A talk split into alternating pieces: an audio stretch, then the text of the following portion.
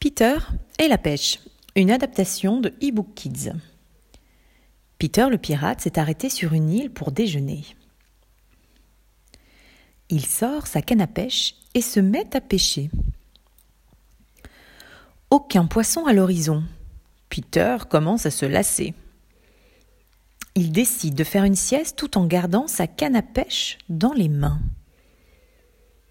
Quand tout à coup, la canne se met à bouger. Peter se réveille en sursaut et se met à tirer sur la canne. Mais le poisson est coriace et ne se laisse pas faire.